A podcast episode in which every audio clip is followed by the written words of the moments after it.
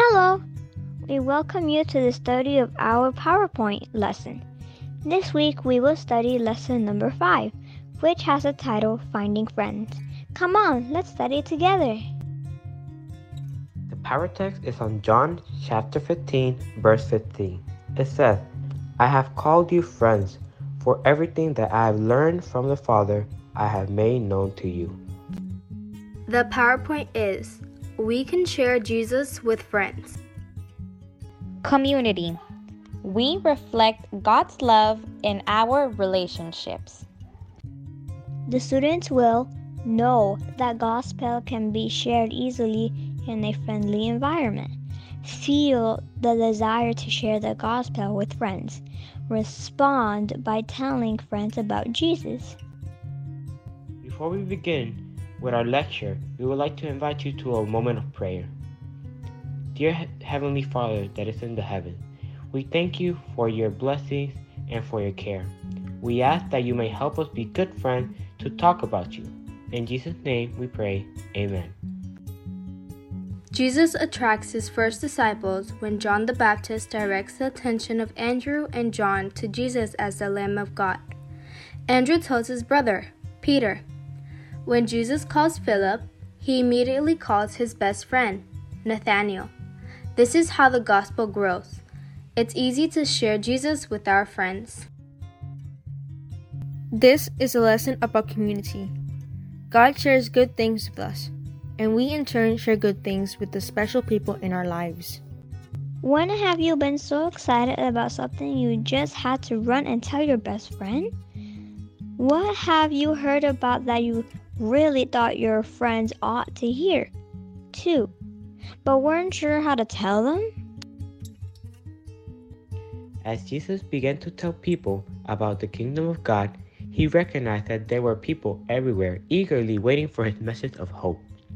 Jesus knew that with a group of close friends, rightfully trained to understand his mission, he could reach out to many more people who longed to hear the good news about God's kingdom. These close friends would benefit from Jesus' companionship day by day and would learn from his side of service to others.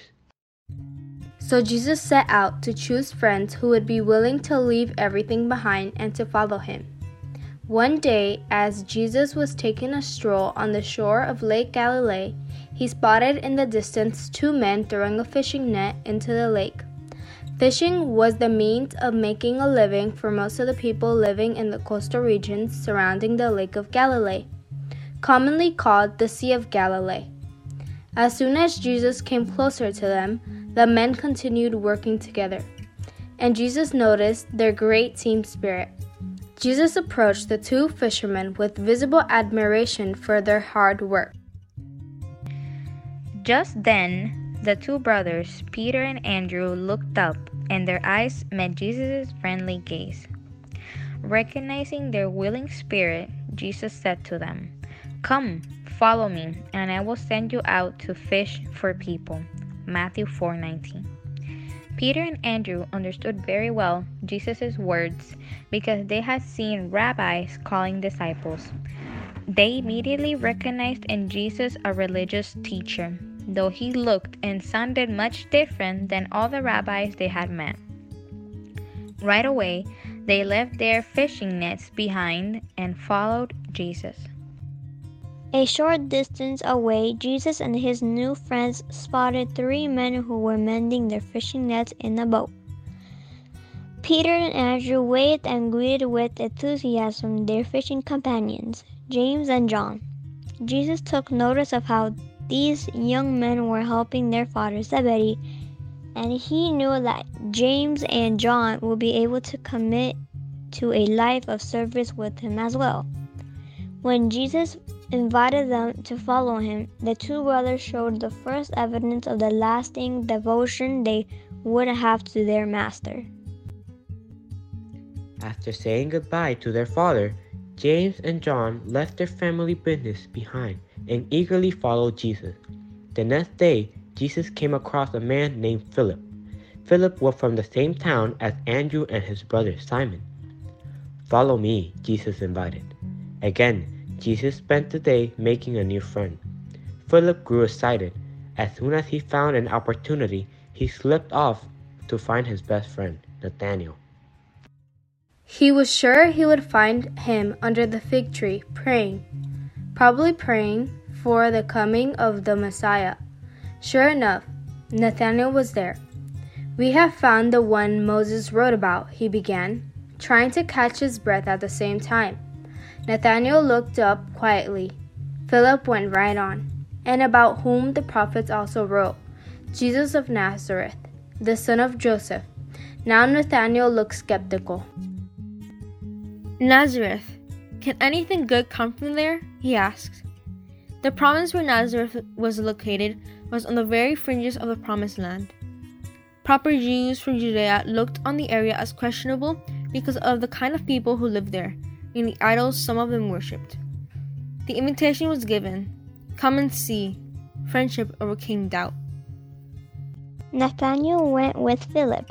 As they approached him, Jesus looked up and said, Here truly is an Israelite in whom there is no deceit. Nathanael was speechless for a moment. He remembered how doubtful he had been. He almost felt as if Jesus had read his thoughts. How do you know me? Nathanael blurted out. I saw you while you were still under the fig tree before Philip called you, Jesus replied. Rabbi, Nathanael murmured humbly, You are the Son of God. The twinkle appeared in Jesus' eye again. Here was another friend in the making. Don't forget to study and learn the power text. I have called you friends, for everything that I learned from my Father, I have made known to you. John 15 15.